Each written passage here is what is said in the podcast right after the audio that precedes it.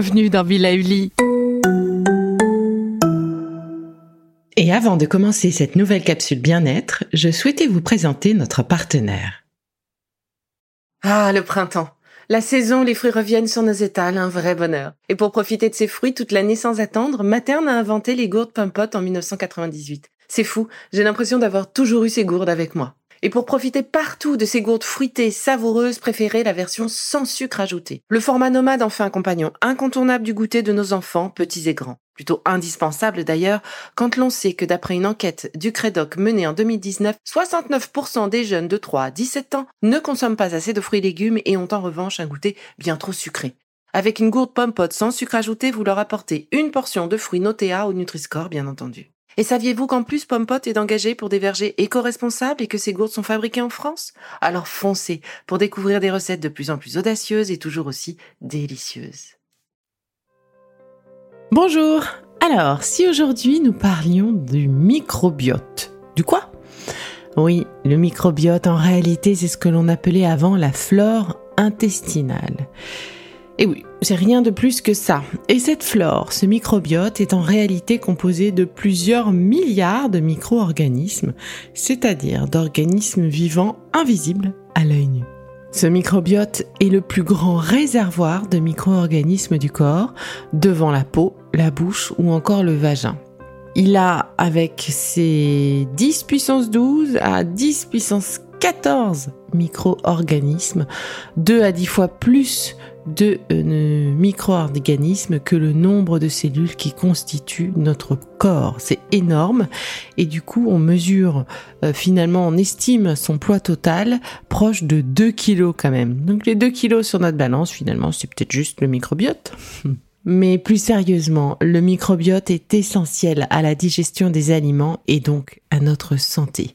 Sans lui, nous ne pourrions pas transformer correctement les aliments pour en tirer tous les micronutriments dont nous avons besoin pour vivre. Sans lui, toujours, nous n'aurions pas de sel. Et oui, les sels étant, comme vous le savez, le résultat de la décomposition des aliments. Ce microbiote, finalement, on peut dire que nous sommes son hôte. Et lui, eh bien, il est un petit peu euh, euh, invité chez nous, finalement. Euh, on peut dire qu'il y a une symbiose qui s'est installée entre ce microbiote et nous, c'est-à-dire une sorte de coopération entre différentes sortes d'organismes impliquant un avantage pour chacun. C'est ce qu'on appelle le commensalisme. Donc chez un individu en bonne santé, l'activité métabolique de ce microbiote en fait l'équivalent d'un organe à part entière dans la physiologie humaine. Et chose intéressante, c'est comme nos empreintes digitales, le microbiote intestinal est propre à chacun de nous. Il est unique sur le plan qualitatif et quantitatif. Alors parmi les 160 espèces de bactéries qui composent en moyenne le microbiote d'un individu sain, une moitié seulement est retrouvée chez tous les individus. Du coup, on remarque qu'il existe un socle commun de 15 à 20 espèces en charge des fonctions essentielles du microbiote, mais tout le reste, toutes les autres espèces et les 50 autres pourcents, eh bien, sont uniques fonction de notre génétique, de notre environnement, de notre alimentation. Ce microbiote, en fait, il se construit dès notre naissance, au contact de la flore vaginale après un accouchement par voie basse, par voie naturelle, ou au contact des micro-organismes de l'environnement pour les bébés nés par césarienne, par exemple. Et la colonisation bactérienne a lieu de façon complètement progressive, dans un ordre bien précis, puisque les premières bactéries intestinales ont besoin d'oxygène pour se multiplier donc elles vont euh, petit à petit investir euh, les intestins du nouveau-né. En consommant l'oxygène qui y est présent dans cet intestin, elles vont favoriser ensuite l'implantation de bactéries qui, elles, ne prolifèrent que lorsqu'il n'y a pas d'oxygène, en absence de ce gaz. Et c'est sous l'influence de la diversification alimentaire, de la génétique, du niveau d'hygiène aussi, des traitements médicamenteux reçus et de l'environnement que la composition du microbiote intestinal va évoluer autant qualitativement que quantitativement durant toute notre vie. Et les fluctuations des hormones sexuelles comme la testostérone ou les œstrogènes ont aussi un impact sur la composition de ce microbiote. Et pour finir, évidemment, les traitements médicamenteux, euh, la modification de l'hygiène de vie ou divers euh, événements, euh, comme voyager dans un autre pays avec une alimentation complètement différente, vont aussi modifier notre microbiote de façon plus ou moins soudaine, de façon plus ou moins forte et de façon plus ou moins durable. Et par exemple, eh bien, on l'a tous remarqué, un traitement antibiotique va réduire la qualité et la quantité du microbiote sur plusieurs jours, voire plusieurs semaines. Les espèces initialement présentes, eh bien, vont être capables de se rétablir en grande partie, mais des différences vont subsister. Du coup, des antibiothérapies répétées au cours de la vie pourraient ainsi induire une évolution progressive, voire définitive dans certains cas, de ce fameux microbiote et cette modification est potentiellement délétère. Il semble en plus que nous ne soyons pas complètement égaux face à ce risque. Certains auraient un microbiote plus fragile que d'autres. Et alors, quelle serait notre vie sans ce microbiote, sans cette flore intestinale? Est-ce que c'est possible de vivre? Eh bien, la réponse est oui, mais. oui, mais euh, bah, les animaux élevés sans microbiote, dits axéniques, ont des besoins énergétiques de 20 à 30% supérieurs à ceux d'un animal normal. Et ce microbiote, euh, eh bien, il agit beaucoup sur le fonctionnement de l'intestin. Donc, des animaux sans microbiote ont une motricité du tube digestif ralentie, une constipation en somme, et la différenciation des cellules qui composent la surface euh, de nos intestins, c'est ce qu'on appelle l'épithélium, eh bien elle n'est pas complètement achevée. Le réseau sanguin qui irrigue euh, les intestins est bien moins dense chez cet animal et donc du coup, si ce système vasculaire est moins dense, on a tout un métabolisme nutritionnel et hormonal qui est chamboulé. On a du coup moins de nutriments qui vont euh, jusqu'aux différentes cellules qui sont embarquées par le sang. Et on a euh, du coup aussi une, euh, une paroi intestinale qui se battra plus difficilement contre les attaques des bactéries. Et donc oui, vous l'aurez compris, le microbiote intestinal participe pleinement au fonctionnement du système immunitaire intestinal. C'est quand même une porte d'entrée euh, qui existe, qui est grande et que l'on subit parfois. Et euh, cette barrière de la paroi intestinale est indispensable de la naissance jusqu'à la fin de notre vie pour lutter efficacement contre les virus, les bactéries ou les champignons.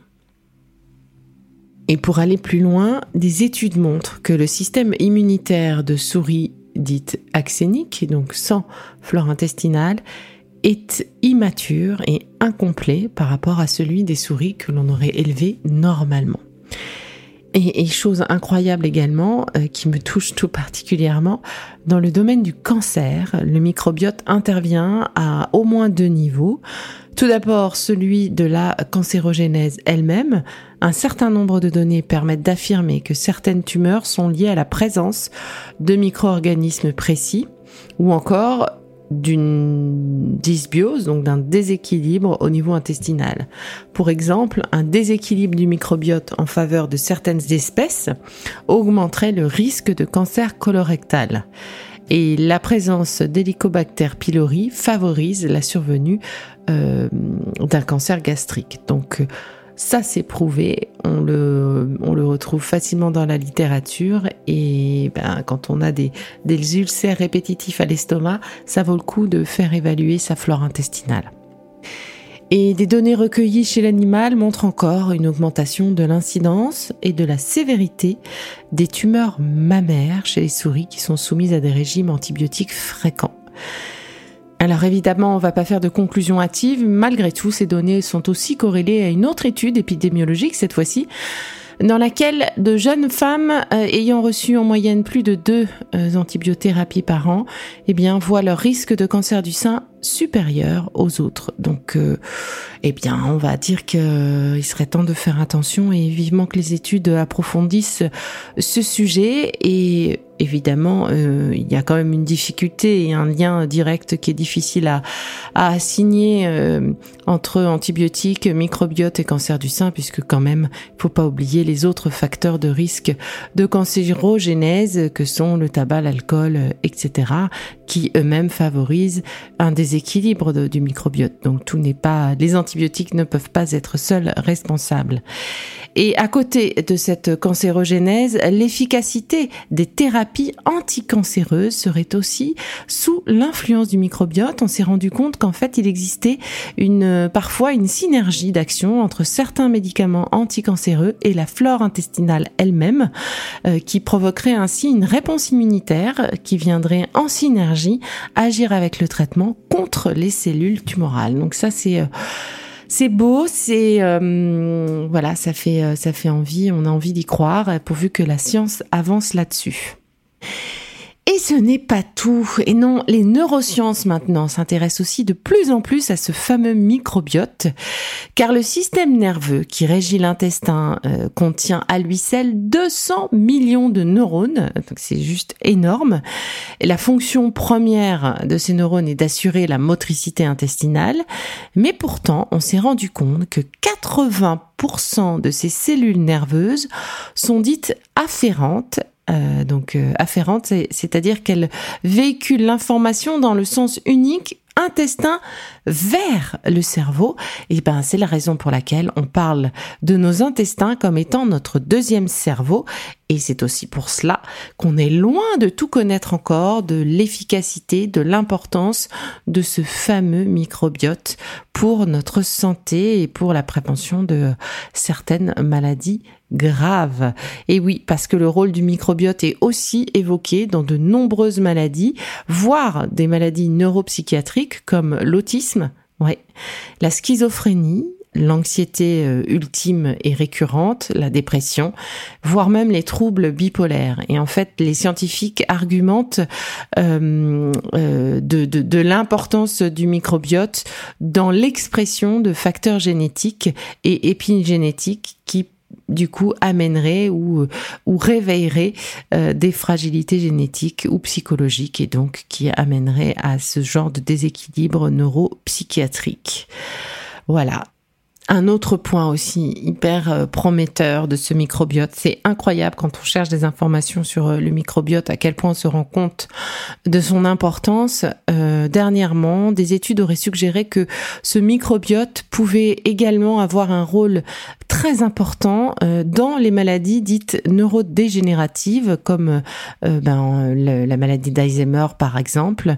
elle pourrait aussi être corrélée avec la gravité des symptômes de la maladie de Parkinson. donc on se rend compte que les perspectives thérapeutiques sont hyper nombreuses, que les études sont vraiment à leur commencement et que ben, on a quand même vraiment hâte d'avoir des études vraiment euh, euh perspicaces et qu'on puisse euh, émettre de vraies conclusions sur l'importance de ce microbiote, son équilibre et surtout comment optimiser ce microbiote pour qu'il nous protège du mieux possible.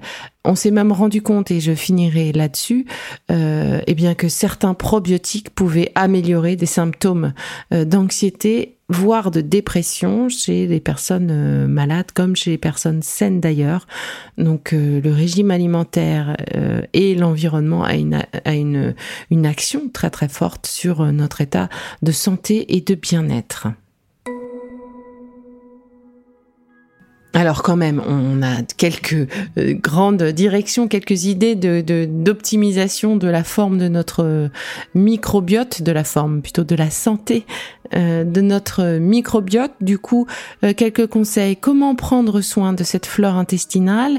Eh bien, pour commencer, euh, une alimentation qui va favoriser son développement, en tout cas favoriser le développement des bonnes bactéries bénéfiques pour notre système digestif, c'est-à-dire une alimentation qui est riche en fibres, variée, avec suffisamment de fruits et de légumes. Je rappelle qu'il nous en faut 5 portions par jour minimum, donc c'est environ 500 grammes de fruits et de légumes. Et le jus de fruits finalement ne compte pas, enfin essayez de ne pas le compter, c'est ce sera un petit plus et c'est un verre de jus euh, frais euh, par jour.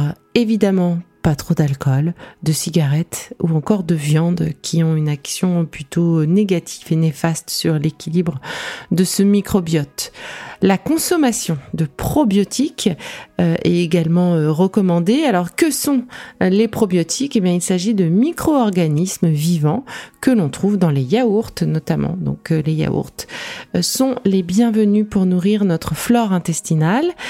L'apport de prébiotiques cette fois-ci, donc euh, prébiotiques, ce sont en fait des composants alimentaires que l'on ne digère pas, euh, qui sont utiles à la croissance et à l'activité de certaines populations bactériennes intestinales.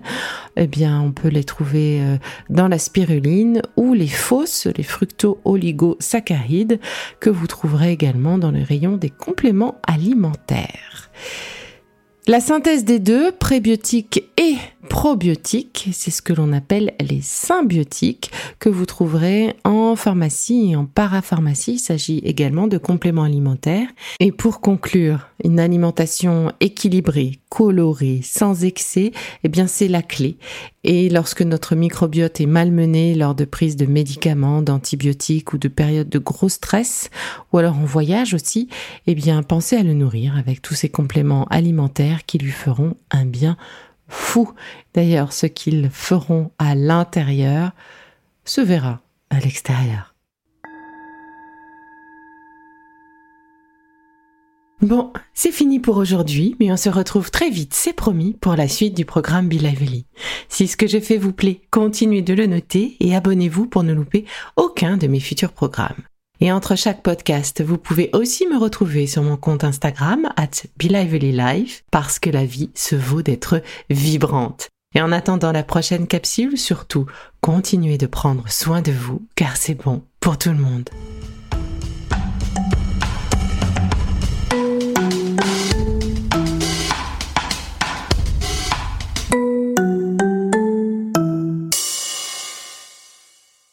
Le contenu que vous venez d'écouter n'est pas un dispositif médical et ne peut pas se substituer à l'avis d'un médecin basé sur votre situation personnelle. En cas de doute, consultez votre médecin.